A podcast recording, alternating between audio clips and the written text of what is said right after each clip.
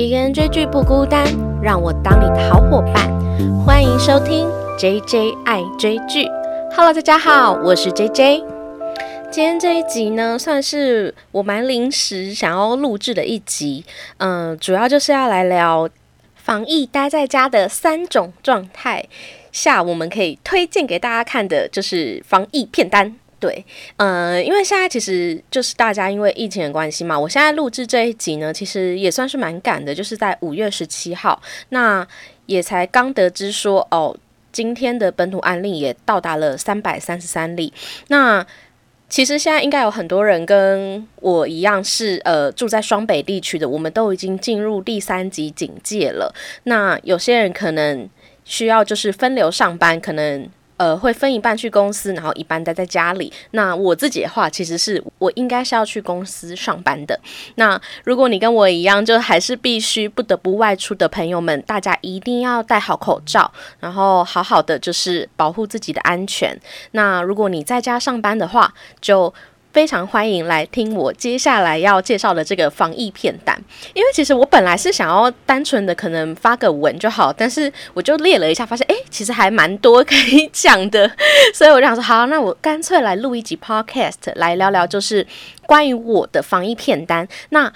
如果各位听众朋友，你听到这个 podcast，那你听完我的防疫片单之后，你自己也有属于你的防疫片单的话，也欢迎去我的 IG 搜寻 JJ 爱追剧，我会发一篇文，那你可以在底下留言分享你的防疫片单，我们可以来互相交换。我可能会在下一节 podcast 开头可能录制一段，诶，大家互相分享交流的这个防疫片单，给更多的听众知道。对，所以非常欢迎可以去我的 IG 去搜寻 JJ 爱追剧，然后跟我分享属于你的防疫片单哦。那这一集要聊的非常的多，总共有十五部，所以呃，大家可以先来听听看。诶，你因为疫情，然后不管是在家上班，还是你是学生在家就是呃远距上课，还是你只是单纯的就是哦刚好就是可以待在家里休息的朋友，你们防疫在家是不是也有这三个状态呢？我自己呢，这可能搞不好只是我的三种状态，一个是我就怕，就是我们每天呢就是在家里。最近大家应该会准时收看的，就是两点的这个疫情直播吧。然后时不时早上又会出现，就是各县市的防疫直播。那大家看完直播的心情，不知道是不是都会跟我一样，就是 多少还是会有一点点害怕，然后还是会有一点点焦虑。就是没有关系，我们就是呃不要紧张。那其实现在啊，我觉得疫情逐渐就是确诊数增高这件事情，其实是一件好事，代表。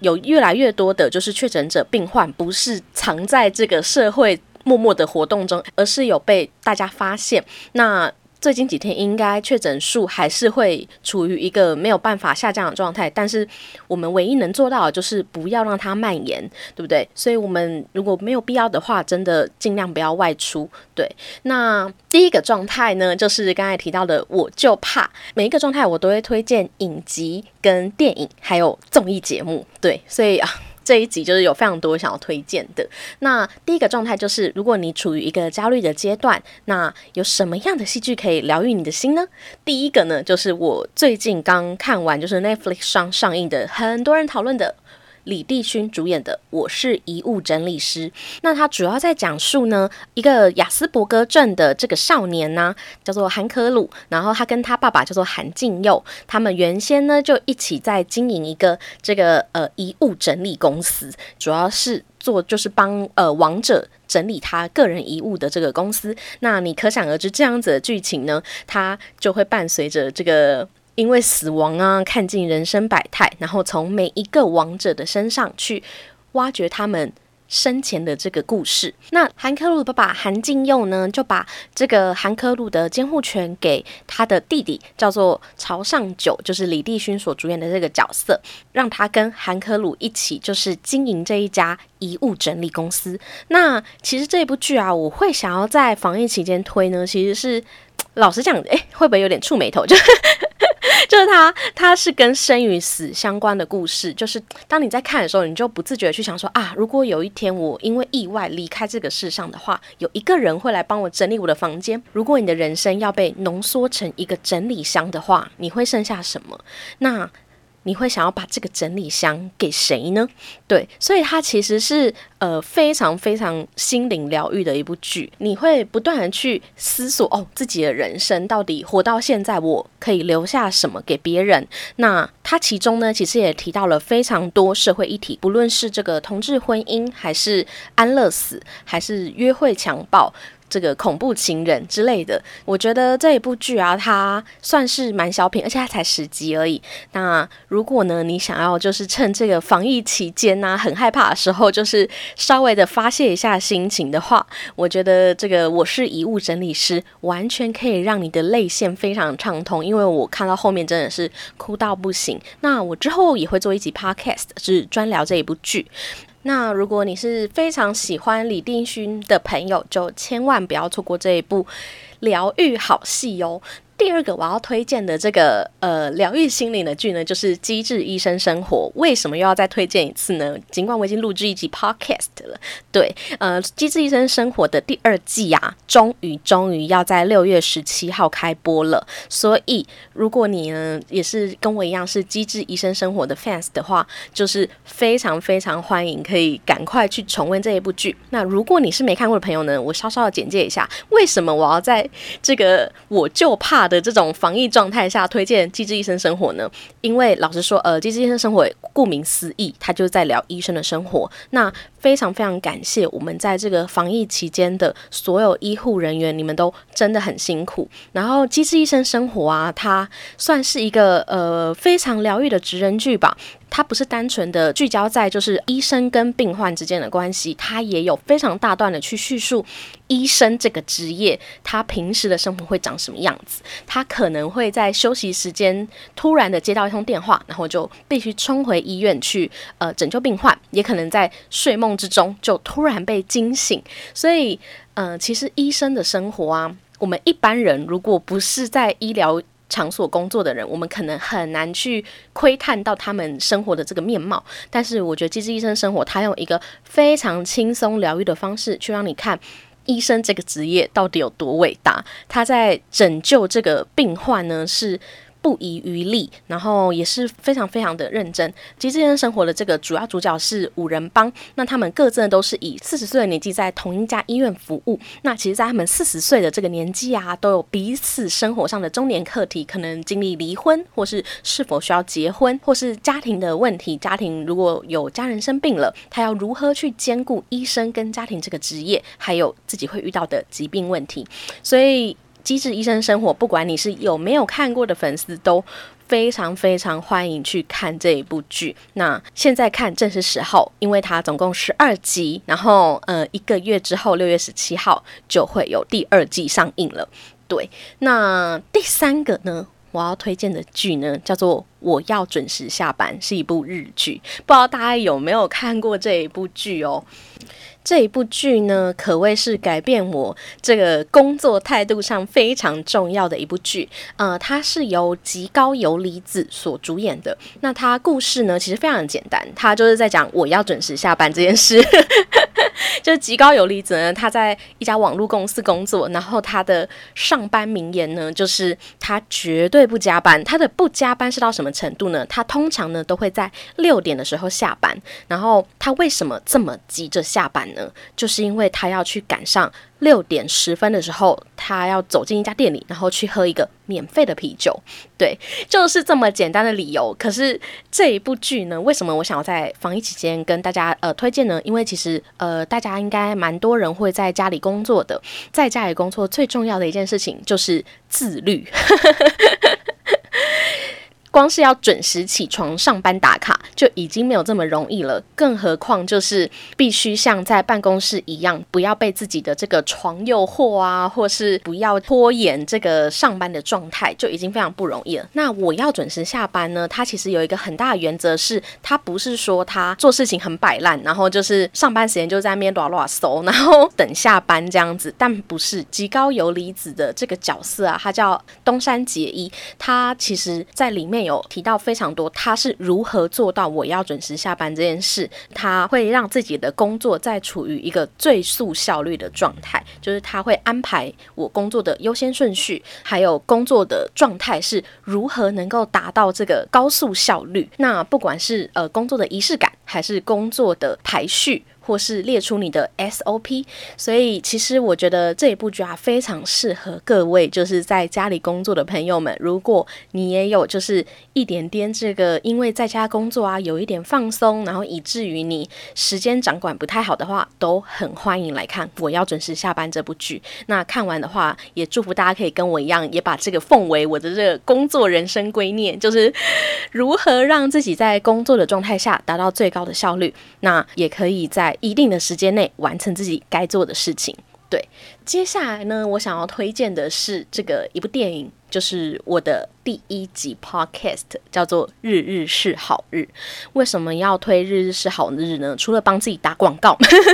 不是啦，就是嗯，我会想要推荐的是，因为我如果你有听过我第一集啊，你就会知道，其实我年初的时候其实经历过一些生离死别的事情，那我的心理状态不是很好。那完全呢，其实是因为《日日是好日》这一部电影带我重新找回对生活的。倦怠感啊，无力感，就是帮我脱离那样子的状态。那《日日是好日》呢，是由黑木华所主演的，他饰演一个就是茶道老师。然后这个故事呢，就是他从二十岁因缘际会下，就是开始学习茶道，到他后来四十几岁成为茶道老师之间的这个练习的故事。那茶道老师呢，就是。非常有名的日本女演员树木希林，那她这一部其实是她的遗作了，她已经过世了。所以《日日是好日》这部剧呢，它其实就两条主线，一个就是关于黑黑木华这个年轻女孩。成长到这个中年的这个年纪，女孩的一生，她会经历过非常多的变动，可能是家人的离世，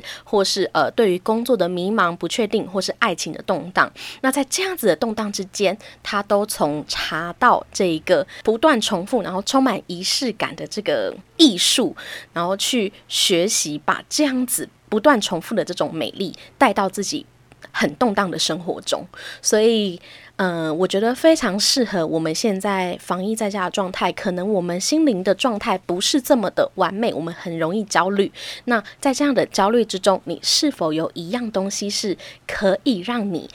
平静下来的呢？你是否有一样东西、一样兴趣是可以让你调整一下心情？那我自己的话，其实是运动跟瑜伽。对，那还有后面其实会提到是冥想。那如果可以的话，大家也可以趁这个时候啊，你也可以开始去。阅读，或是或是找寻一些让你可以平复你心情的东西，不要一直在这个焦虑中生活，很不容易啦。不然就跟我一样追剧啊。对，其实追剧也是一个还大家可能觉得很废吧，但其实我生活有很多状态下是在戏剧里面得到救赎的。对，所以如果你在这个状态下觉得哎好，想要找一部就是非常疗愈、安静的好戏来看的话，我非常推荐《日日是好日》这一部电影。那最后呢，这个我就怕的状态，还想推荐一个，就是最近非常红的这个，诶，不知道大家有没有看过《新西游记》，就是也是由罗罗英席 P.D 所制作的。那《新西游记》的主要成员呢，就是江虎东、李寿根，就是韩国蛮有名的这些综艺 MC，江虎东、李寿根、P.O，然后宋明浩，还有曹圭贤，还有殷正元。那《新西游记》最近呢出了一个特别篇，就是春季露营。对，那春季露营最特别的地方呢，就是因为婚变事件而下车许久的这个安宰贤啊回归了。对，所以其实春季露营没有真的太特别的地方，它就是除了安宰贤回归之外，其实就是看这一群主持人呢，就是去露营，对，然后彼此之间就是非常的本色演出，然后一样维持他们在《新西游记》的风格，就是。不断的吵架，对，就很可爱。然后他们在春季录影片的时候，有分成 YB team 跟 OB team，就是他们三人三人，就是个别去录影。这样，因为我在想，这是不是因为就是是分流，像我们现在一样，就是不要群聚这么多人这样，所以他们分了三个跟四个这样子的组合去做录影的活动。那目前好像才播到第三集吧，所以就是如果还来得及看，然后想要在这个防疫的生活中去感。受这个比较轻松的旅游的话，非常欢迎可以去看《新西游记》的春季录影片。那除此之外呢，如果你还没有看过这个《机智露营生活》，也非常的推荐，因为它就是《机智医生生活》这五人帮去露营的故事。对，其实疫情之下啊，在去年开始就非常兴盛这个露营。那我本身也是有跟朋友去露过几次，然后我也觉得，哎，露营真的是一个很心旷神怡的活动啦。就是你走进大自然，然后睡在这个草皮上，偶尔这样做，其实还蛮快乐。然后跟朋友就是远离这个尘嚣，然后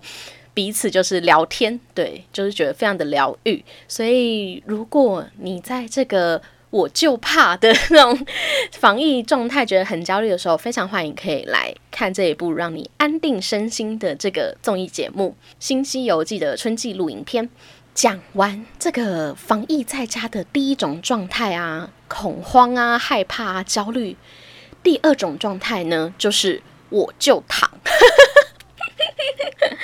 不知道大家除了这个上班时间会坐在电脑桌前呐、工作桌前之外，大家是不是一个喜欢躺在床上就是放空追剧耍废呀？那我也准备了在这个状态下的听众，你们可以选择的好剧。那第一个呢，我想要介绍的是这个《模范计程车》。如果你有在发了我的 Instagram，你就会发现，哎，其实我最近真的很喜欢《模范计程车》哦。然后，如果你收听过我上一集在聊《黑道律师纹身佐》，你会发现我是因为《模范计程车》才去看这个《黑道律师纹身佐》的。那为什么我会喜欢《模范计程车》呢？一个是我觉得它真的是一个可以放空看的爽剧，诶，那《模范计程车》的剧情呢，大略来讲呢，就是呃，有一家就是这个计程车行，它白天呢是一个。正常的计程车行，但晚上呢，它就会变成一个复仇计程车。什么叫复仇计程车呢？他们各自组成的成员呢，全都是因为曾经遭受过家庭的悲剧，可能是妈妈被杀，或是家人被杀，但是并没有在司法上得到正义，于是他们决定要用自己的方式去向这些罪犯报复。我觉得《模范计程车》，呃，其实他现在演到第十二集，我自己前面其实是蛮喜欢，但是如果你有追踪我的 IG 的话，你就会发现，其实我对第十二集的时候有一点点小小的难过，因为其实模范继承车跟呃纹身佐啊黑道律师纹身佐都在问同一个问题：当你的人生发生了一个悲剧的时候，你会相信的是法律会还给你公道，还是你会相信你自己的拳头呢？对，就是你是否赞同用自己的人生去做复仇这件事情？因为呢。我觉得，如果我们认为《模范计程车》跟《黑道律师文森佐》好看的话，它真的是有一点感伤的事情，就代表这个社会已经再也没有可以让我们这些奉公守法的人所相信的正义了。所以，当《模范计程车》的第十二集，就是他逐渐去模糊黑与白之间的界限的时候，我真的觉得有一点感伤。对，那我觉得它真的还是一部非常值得追的好剧，不管它真的就是很。适合这个躺在床上的时候，就是放空来看，因为它其实主要还是非常的好笑啦。就是它的剧情呢，虽然有一点呃，每一集都有不同这个社会不公不义的事情，但是他们戏剧的这个他们演员的这个表现的手法，其实都非常的搞笑。就是李帝勋，你会看到他不断的转换自己成为就是其他的角色之外，嗯，这一部剧其实也提到非常多。韩国非常有名的这个社会案件，像是这个赵斗淳这个性侵案罪犯释放出来的这个画面，或是这个 N 号房事件。所以，呃，如果你想要了解一下诶韩国社会犯罪的这个历史的话，也很欢迎可以去看这部剧。那它也是快完结了，现在追应该差不多时间。对，然后第二个呢，就是非常适合躺在床上看的剧，就是《火神的眼泪》。《火神的眼泪》真的是目前最红的台剧了。其实我觉得今年台剧都还蛮好看的，不管是这个未来妈妈，还是嗯之前的这个他们创业的那些鸟事，其实都很好看。那《火神的眼泪》呢，最近就是很火红，是他他是在讲消防的职人剧。那我本来以为他会着重在就是比较感人的部分，可能是消防员去。拯救某一些家庭，那这个救援的过程很感人之外，那它会分成几个短片，然后拯救不同故事，类似这种英雄救援的感觉。但是你看完之后，你才发现，我们本来以为的消防员是个就是整天在救火灭火的英雄，实际上他们其实要做的事情非常多。他们救火可能只是他们。工作内容的一小部分。那他们其实也要担任这个救护啊，或是深山的救援，然后还有呃水中的救护，就是各式各样救护行动都需要出现消防员。那他们最可怜的是，其实他们在公有的这个资源上非常经费非常不足，那他们本身这个工作的条件也没有到很好，就是做两天休一天。那其实他们常常跟家人的生活品质也都非常不好，所以其实你要想要成为这个拯救世人的消防员就已经很不容易了。但是我觉得更难的是，其实消防员的家人也是很难过。其中有一个角色就是温升豪所饰演的，他是这个。防疫的英雄嘛，那他其实同时也是两个孩子的爸，那他就常常面临到，就是他老婆会跟他抱怨说：“你想要拯救世界，还是你想要当我这个家庭的好爸爸？”在这之间都非常两难。那除此之外，其实这部戏的演员都除了温升豪啊，还有陈婷妮啊、林柏宏啊，还有刘冠廷啊，都是非常非常厉害的演员，所以这一部戏绝对是今年台剧不能错过的一部剧。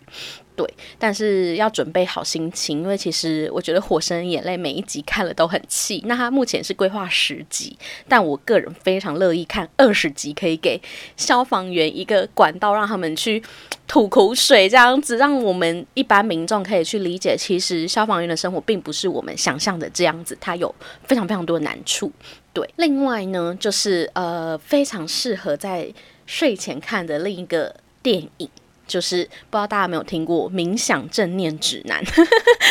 我觉得很适合在睡前来一个冥想，因为你也知道最近的生活就是比较常常情绪会比较动荡恐慌嘛。那冥想这件事情呢，对我来讲是很重要的。其实我每天睡前都会打开，就是可能冥想 A P P 或是这个 YouTube 上有一些。睡眠冥想的这个频道，你都可以去搜索看看。那其实我没有到很会啦，我也只是还在学习。那冥想正念指南呢，就是会教你如何去做一个正确的冥想。其实也没有所谓的正确，觉得只要能够达到静心，或是让你心情比较平缓就够了。然后让你觉得，哎，我今天可以睡一个好觉，有个。完整的睡眠都是一个好的冥想。那冥想在做的事情比较简单的一个方法呢，就是你在闭眼的时候，其实呃，我以前。是没办法做冥想这件事情的，就是我闭上眼睛的时候，会发现我的思绪一直飘来飘去，飘来飘去，然后发现啊，我一个五分钟可能会有二十件事在我的脑袋里。但是这件事情是可以练习的，你就是慢慢的去学习，让你的思绪只是流过去，然后流过去的时候，你又把它抓回到你现在的呼吸上，就是你去感受这个，你的意识是。可以流动，那你也有能力把它抓回来。那你会这件事情的时候，你就可以在你的生活中去觉察自己的情绪。就是假设我现在因为疫情的关系啊，我感到恐慌了，那我这个恐慌的思绪，我其实可以学习让它就是回归平静。那有一些方法，可能是刚才前面提到的运动、瑜伽、冥想，或是看剧，或是疗愈自己。就是我觉得这个冥想正念指南是一个好方法。那如果你也是在这个疫情下觉得啊心慌慌的人，非常欢迎可以来看这一个电影，在 Netflix 上可以就是大家可以来点击来看看，然后来多一个可以让你心情舒缓的工具。对，那最后一个呢，我要聊这个哎，我就躺的这个。放空追剧呢，还有一个综艺是我势必一定要提到，就是我个人的最爱，就是如果啊你去年有看过一部韩剧叫《Star Up》我的新创时代，那你一定会被里面的男二韩志平迷的，就是不要不要的。我真的觉得他是最强男二诶，到底谁可以跟男祝贺一起演戏之后还抢光他的风采这样子？那也非常恭喜他这个饰演的这个演员金宣虎，在今年的这个百想艺术大赏里面拿到最佳。人气奖，那我也是从这部剧认识金宣武之后，我就开始来看，因为它是一个韩国综艺，叫做《两天一夜》第四季的这个固定班底。那我有点疯狂，是我就从第一集开始看，因为老实讲，它真的很好看。它大概是从二零一九年的十二月八号开始第四季的第一集。那为什么要讲这个时序呢？因为其实疫情爆发之后，就是二零二零年初嘛，所以。他才刚开始这个第四季的时候，他就面临了这个疫情，所以其实呃两天一夜啊，它的主轴呢就是有六个综艺成员，然后去韩国的各地旅游，然后把这个韩国的这个偏乡啊，或是热门景点的风景带给所有全世界的观众看，所以他会介绍很多就是各地的美食跟景点。搭配他们团员之间的这个游戏互动，所以其实是非常疗愈跟好看的。一个综艺，但是就是因为疫情，所以它有非常多集是很难以录制的，因为它也没办法大量的去接触一般的民众，所以也没办法邀请就是来宾啊什么的，所以一直以来你就想想，从二零一九年的这个十二月开始到现在二零二一年哦，都是他们六个人，就也没有请任何来宾，然后都是看他们六个人的游戏互动来看这一个综艺节目，我觉得真的很厉害。韩国综艺节目在这方面，我觉得他的角色人设可以做的。有趣又不会让观众腻，这件事情是非常厉害的。那如果你只能选一集的话，我很想要推荐它第四十五集，它是叫做《乌托邦之旅》。这个乌托邦特辑呢，我觉得好看是因为它非常符合我们现在的防疫生活。因为那一集呢，就是他把这六个成员带到一个呃韩国比较偏远的地方，然后那个地方就是比较没有。人群去聚集跟接触，然后就只有他们六个成员，然后工作人员呢就在远方的另一个地方，就是观察他们的互动。这六个成员到了这个小屋之后，他当然会安排一些些简单的这个游戏，可能就是找寻破关线索，或是这个玩游戏问答。这一个好看的就是因为只剩这六个成员的时候，没有任何的工作人员在旁边，就是管理他们，他们自己玩的时候就会非常的好玩。原本工作人员是想说，哦，这个特辑就让他们各自的放松，然后给他们非常大量的自由时间。可是没想到这六个成员就是可能已经有点这个录节目上瘾了，他们就很担心，就是节目的分量不够之类，就在自由时间就是狂玩游戏。然后当狂玩游戏的时候，他们已经破完所有的关卡。就是这一集乌托邦特辑啊，就是非常的脱序。所以如果呢你也想要来看看这个在防疫生活下综艺节目是如何生存的，非常推荐来看《两天一夜》第四届这个第。四十五集乌托邦特辑，对你就可以看看，哎，韩国在做综艺真的是还蛮有一套的，对，那。刚才讲了两个状态嘛，就是我们防疫在家工作啊、生活的两个状态，一个是我就怕，就是疫情心慌慌；然后第二个就是我就躺放空追剧，就是非常开心这样子。那第三个状态呢，就是我就吃，不知道大家有没有就是在家里囤非常多的什么呃泡面啊、零食啊之类的，就是很害怕在家会饿着。那我自己是要买一些泡面啦，但是因为我本身就是一个会煮饭的人，所以我自己。也囤了很多，就是生鲜食品，尽量大家就是一周啊，如果真的非必要，真的尽量不要外出。那如果有需要的话，就是补货的时间也可以，就是拉成一周最多一次两次这样子就好了。对大家就是还是要注意这个防疫生活。那接下来讲到这个我就吃的状态，就是一定要找一些非常适合配饭的好剧。第一个呢，我觉得这个有点小小冷门，它是一个二零一九年的 BL 日剧，叫做。昨日的美食，昨日的美食呢？它的故事呢，其实非常的简单，就是两个这个男性的这个中年大叔，他们大概都落在四十五岁左右了。他们是一对男同志伴侣，但是呢，呃，他们其实在这部剧，我觉得很好看的是，他并没有。必须去像我之前有一集聊这个五部毕业楼嘛，就他们必须有一些肢体接触啊，或是去聊他们的爱情故事。他们的爱情都发生在他们的生活日常，他们每天两个人就是。呃，有一个默契，就是忙碌的一天过后，我们一定要晚上回家，在这个餐桌前跟彼此一起吃一顿晚餐，这就是他们表达爱的方式。所以这整部剧啊，它其实没有过多的什么亲吻、拥抱啊，应该连我记得连拥拥抱都没有。哦。然后主轴都是他们每一天晚上呢，都会在家里就是坐在餐桌前吃这个晚餐，不论是这个工作非常忙碌的时候，或是他们的心情起伏动荡的时候，他们。都会做的这个生活仪式，就是每日的晚餐。那为什么适合配饭看呢？就是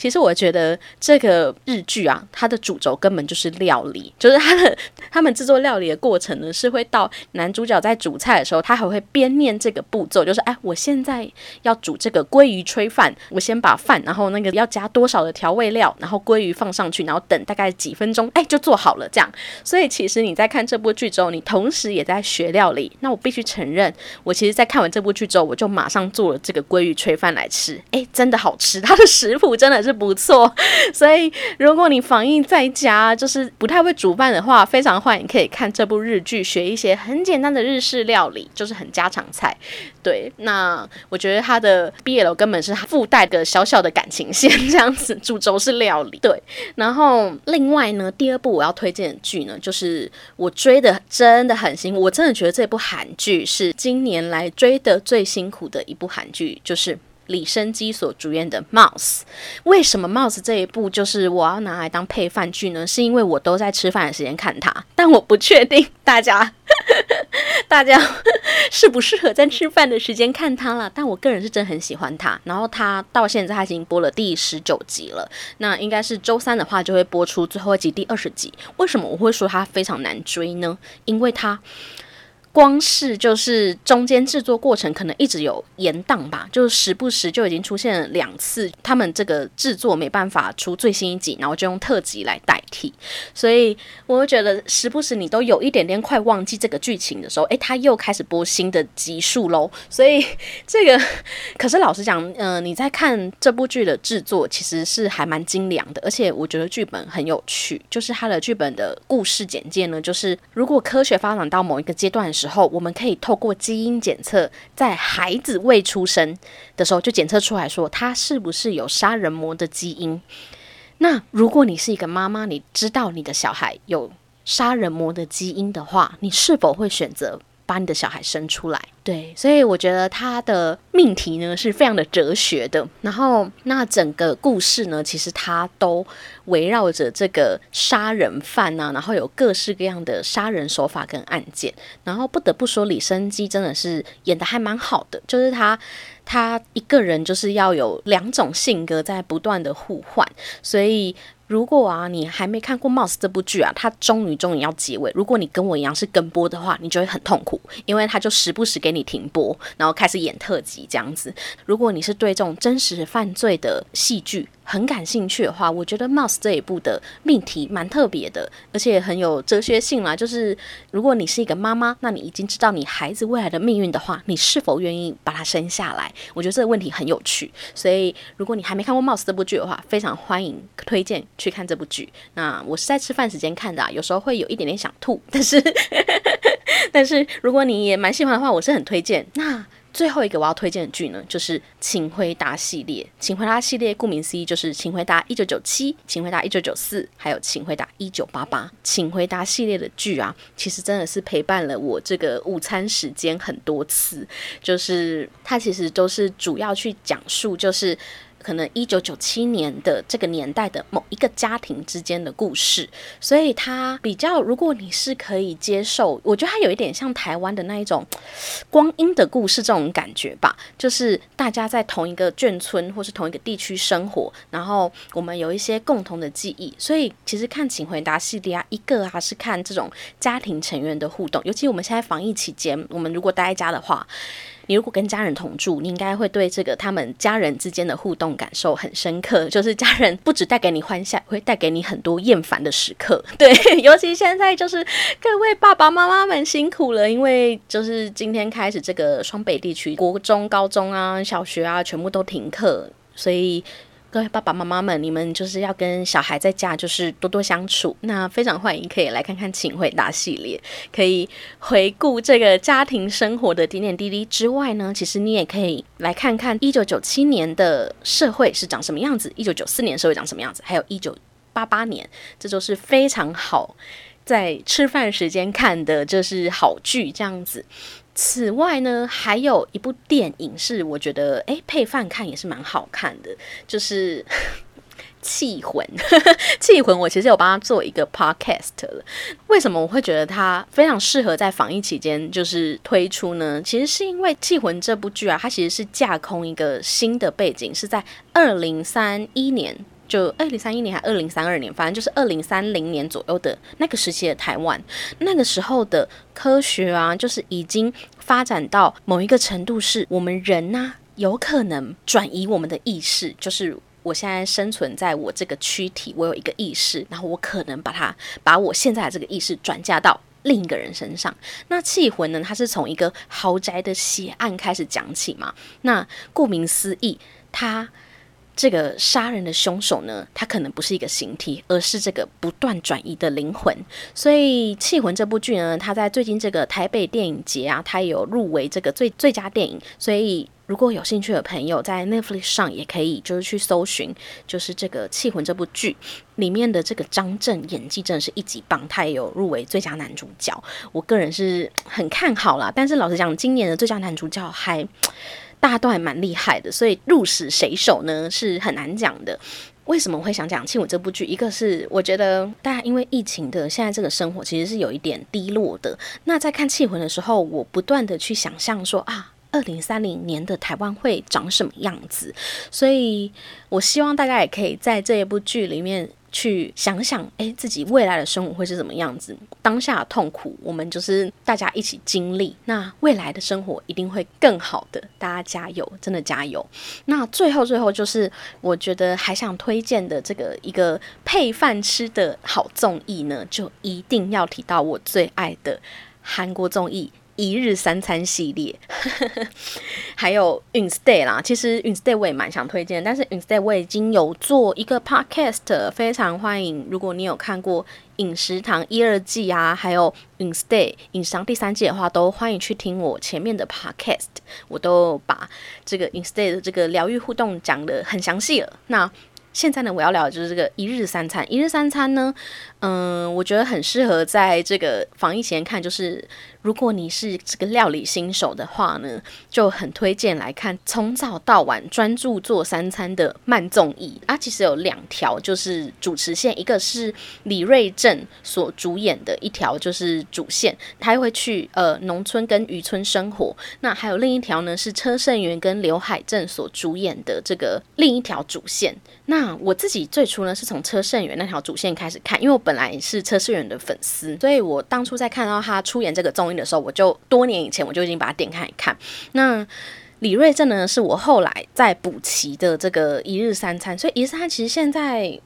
最新一季呢是去年的这个渔村篇的第五季，我非常推荐大家可以去看去年的渔村篇第五季，如果你都没看过的话，因为去年。刚才提到，就是韩国综艺也是面临很严重的这个疫情的考验嘛。那去年《渔村篇》的第五季呢，是由车胜元、刘海正跟孙浩俊一起演出的。那他们是去一个韩国的无人岛。以前呢，之前他们去一些偏乡地区的时候，至少都还有商店啊什么的。可是这次他们去的那个无人岛是连商店都没有，所以他们完完全全的必须要自给自足，一定要去钓鱼或是种菜，才可以得到自己的粮食。我觉得那一季。里面有一个桥段非常感人，就是如果你一直有在 follow 车胜元跟这个刘海镇的这一条线的话，你就会知道刘海镇他的就是他一直负责就是钓鱼这个角色，然后他的梦想呢就是钓到那个真鲷，就是鲷鱼，一个很尊贵的鲷鱼。那他在这一季啊，终于钓到了。如果你跟我一样是这个死忠粉丝的话，我相信大家那一段应该都快看哭了。我自己是站起来拍手，只有我一个人在看节目，可我会站起来拍手。所以，嗯。这一部综艺啊，除了可以让你学到料，诶，如果你真心想要学料理的话，我是推荐看车胜元这一条线，因为车胜元真的是料理好手，我也跟着他做了一点，就是什么豆腐锅啊，或什么就是韩式料理。如果你想要学料理，也可以来看这部剧；如果你只是想要配饭吃，也欢迎来看这部综艺，因为车胜元的这个料理手艺真的会让你食欲大开。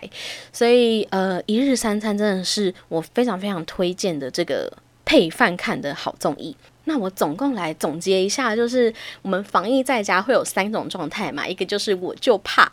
然后第二个就是我就躺，然后第三个就是我就吃，然后我个别都有推荐了五部，不管是。剧集还是电影还是综艺节目。那听众朋友，如果你呢听完这一集之后，有真的照着我的片单呢推荐到你，然后你去看了之后，哎，觉得真的很好看，也欢迎去私讯我的 Instagram J J 爱追剧，来给我一些反馈，告诉我说，哎，我推荐的很不错，这样子。哎，如果你推荐觉得没有很好看，你就放在心里面，不要讲，没有了。那第二个就是，如果啊，因为其实我这里面推荐的大多就是韩剧居多，台剧跟日剧就是一点点。如果啊，你自己有一些私房的，不管是欧美影集啊，或是陆剧啊，或是韩剧什么的，都非常欢迎分享给我。那其实老实讲，我还有非常多，就是最近还想再看的，就是正在跟播中的什么《Law School》啊，就是法学院的故事啊，或是大发不动产呐，就是这些还蛮好看的剧。还有八月要播第二季的这个台剧《俗女养成记》。